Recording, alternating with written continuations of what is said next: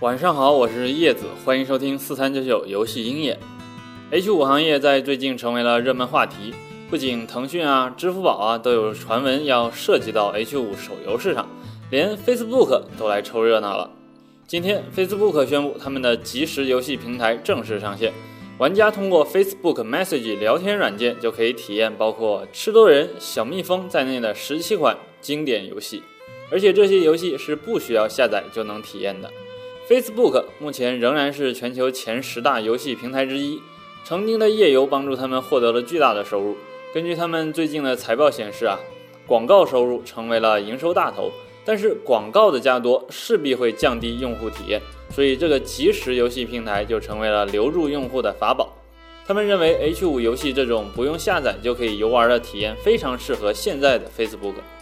用户在社交的同时还能玩一些不用下载的游戏。而且还能直接通过 Facebook 去分享游玩时的乐趣，绝对是提高平台粘性的最佳办法。不得不说呀，H5 的概念非常不错，可是国内的 H5 前景却并不乐观。在没有腾讯啊、网易这些游戏大厂带头的情况下，H5 想要在国内取得好的成绩还是太难了。希望明年处于寒冬行情下的 H5 能够出现转机啊！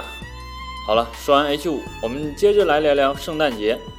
没错啊，圣诞节离现在还有二十多天，但是在欧美国家，这时候就已经处于准备过年的阶段了。虽然听起来和咱们关系不大，但是圣诞节却和中国开发者有着紧密的联系，因为苹果 App Store 审核团队要放假了。苹果发布公告称，十二月二十三号到二十七号之间他们会放假。在这五天的时间里，苹果是不提供应用更新和新应用提交审核服务的。所以啊，国内手游企业和开发者可要注意了呀，要不就是现在就提交更新或者新游上架申请，要不就明年再提交。估计圣诞节周期，苹果的审核力度会非常的大，尽早提交绝对是明智的选择呀。